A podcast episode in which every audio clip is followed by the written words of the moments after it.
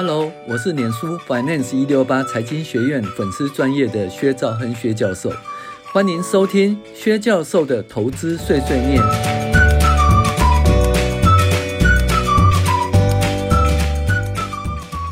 各位网友，大家好，我是薛兆亨薛教授，今天跟大家分享猎豹投资的藏宝图十二招第三招。啊，第三招主要是一个营业外收支的稳定性分析哈。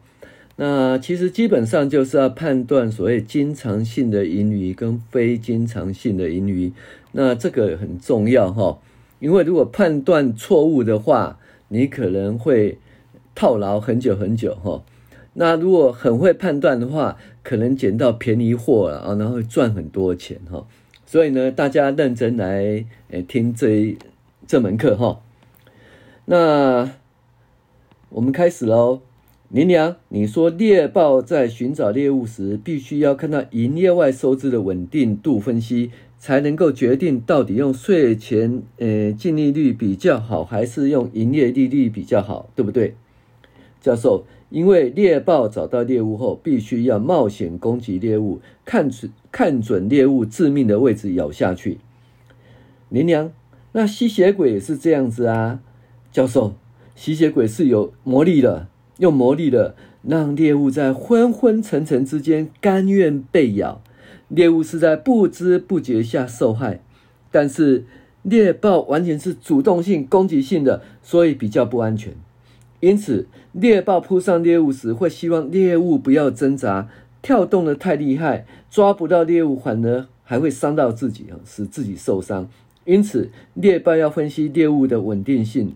降低失败的风险，也就是要评估投资标的的获利稳定性，才能够决定出手。诶，如何判断呃投资标的的稳定性呢？林娘这么问，教授，基本上就是评估经常性的盈余，营业外收支如果很稳定，经常发生，就可以判断为经常性的盈余；如果高低起伏比较大，或者只发生一次，就可以判断其为非经常性的盈余。那这个就是这样子哈，如果你一个经常性的盈余跟非经常性的盈判断错误的话，那可能呢，其实是很贵，但会你会觉得很便宜哦，而买进去，所以套牢了很久。那也有其实是很便宜，可是你会觉得很贵哦，所以你不但没买进，还卖出哦，呃，丧失了这个超额报酬获利的机会。所以呢，这个是很重要的。那所以我们猎豹讲说，他在追求猎物的时候，他需要这个稳定的哈，稳定的才有办法去去这个追踪哈猎捕这个猎物。那如果发现是不稳定的猎物，他基本上哈，他基本上就不会去追踪猎捕这个猎物，因为这追踪跟猎捕这个猎物很危险，很危险哈。因为猎豹不是像吸血鬼是有魔力的，吸血鬼的魔力是让你甘愿甘愿哈。昏昏沉沉之际，哈，欢欢喜喜之际，呃，过来让他吸血，哈，猎豹没有这个能力。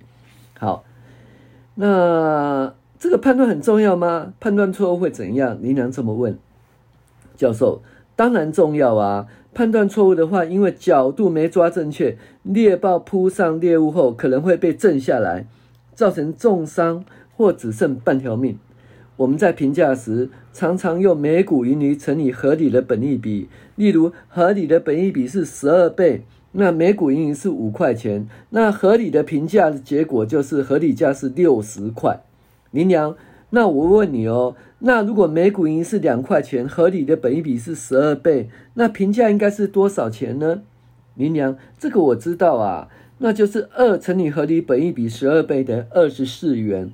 教授。没错，没错。如果一家公司去年的每股盈是两块钱，今年的每股盈是五块钱，哦，诶，明年后年每股盈又回到两块钱的话，怎么办呢？你会不会发现今年每股盈中有三块钱是非经常性的盈余？你看啊、哦，两块、五块、两块、两块、两块，那这个五块是不是一个非经常性的盈余？这很有可能，对不对？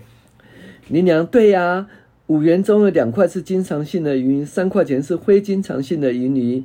教授，那这个就叫做高低起伏很大哦。如果用两块钱的每股盈余来评价呢？那我们发现合理的股价是二十四元。如果用五块钱啊来评价的话，每股的合理股价是六十元。那到底每股的合理股价是二十四元还是六十元呢？林娘，我看合理的股哦，评估哈二十四块比较便宜，比较保险。教授，是的，用经常性的盈余来评价叫合理。如果没有看清楚，用五块钱来评价，得到合理的价格是六十块的错误判断。然后你又觉得说，哎，现在股价是三十块，三十块比六十块便宜很多。所以呢，你觉得有百分之五十的安全边际哈，那你就买下去了。或者说你觉得说，哎，现在三十块，合理股价六十块，所以有百分之一百的预期报酬率。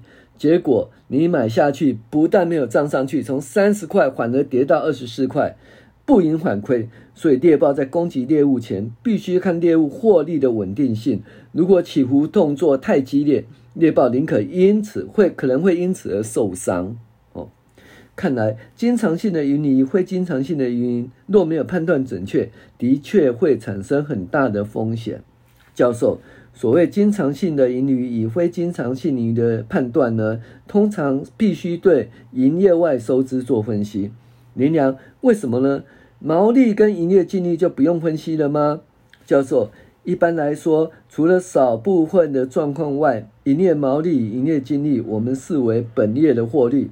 通常都是经常性的盈余，但是营业外收支往往不是本业获利，所以必须要加以分析。那这个哦，其实我是有意见的啦哈，因为所谓的本业也就是毛利跟诶营业利益哈，那中间有一些，比如说一个非经常的营收，会不会有非经常的营收？一次性的营收，那有可能哦。还有一件事哦，一个非经常的费用。比如说，单笔认列巨额的广告费，单笔认列巨额的呆账，哦，或单笔认列巨额的奖金，哦，它也是跑在营业费用里面。那所以呢，看起来是本业，但是其实它只单笔认列一次而已。那所以它它基本上也是非经常的啊。但是这是比较深入了哦，就是说。我们对财报分析比较了解更清楚了，才会判断这个。通常呢，就是本业就是营业利益，本业是营业利益。那所谓的非经常性呢，通常是在营业外收支。所以我们用判断营业外收支哦的比率来判断经常或非经常，这是初学者的入门了哈。但是呢，如果你是进阶的话，你甚至对营业收入也要判断是经常会经常哈，那营业费用呃也要判断经常会经常。营业收入是判断经常会经常最简单的一件事。有有一些公司哦，像味全公司，你知道它的营业项目是什么？它是卖哦，卖方便面，卖味精，还有卖什么？卖不动产呐、OK，好，那它天母的不动产都卖掉了以后，以后还有吗？没有。所以这个部分虽然是营业收入、营业毛利，可是它是非经常性的哈。还有呢，像那个裕隆啊，一次提列巨额的呆账，那那个呆账呢，就提了以后，明年就不会发生这种事情了。所以这是一个非经常性的费用哈，这是一个比较进阶的哈。那通常我们认为说。营业毛利跟营业利益呢，是一个经常性的盈余。那反之，非经常性的盈余通常会出现在营业外收支的项目内。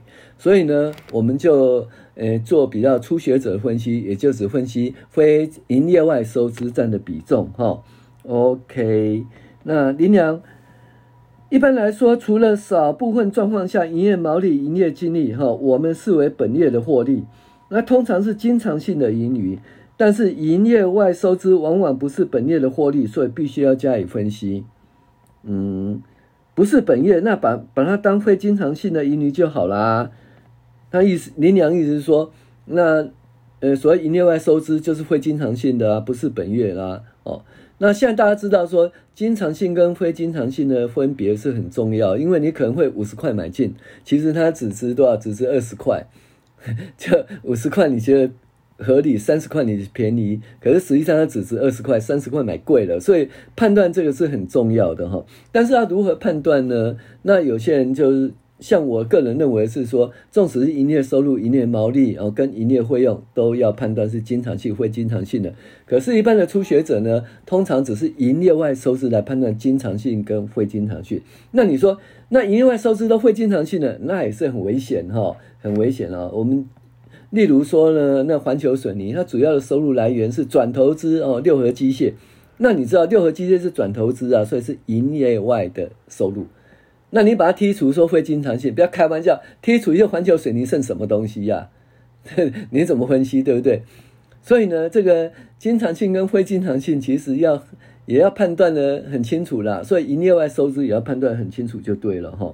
那那例如呢，教授说那也不行，很多企业的主要获利来源都是转投资收益啊。例如富士康是鸿海的主要收入来源之一。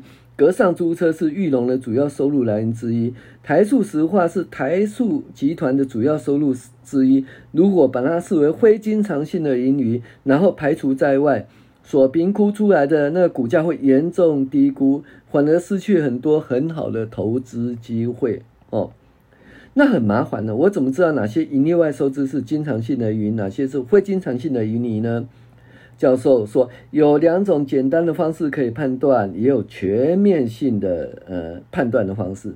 猎豹通常先会用简单的方式评估，找到标的后，再将财务报表细节详细的评估，然后作为是否最后攻击的一个最后的决定。哈，好。那所以呢，那如何用简单的评估，如何用详细的评估呢？那我们在后面再来介绍。那我们今天只是粗略介绍说，经常性的盈余跟非经常性的盈余的重要性。哈，我是薛兆恩薛教授，哎，欢迎你的收听。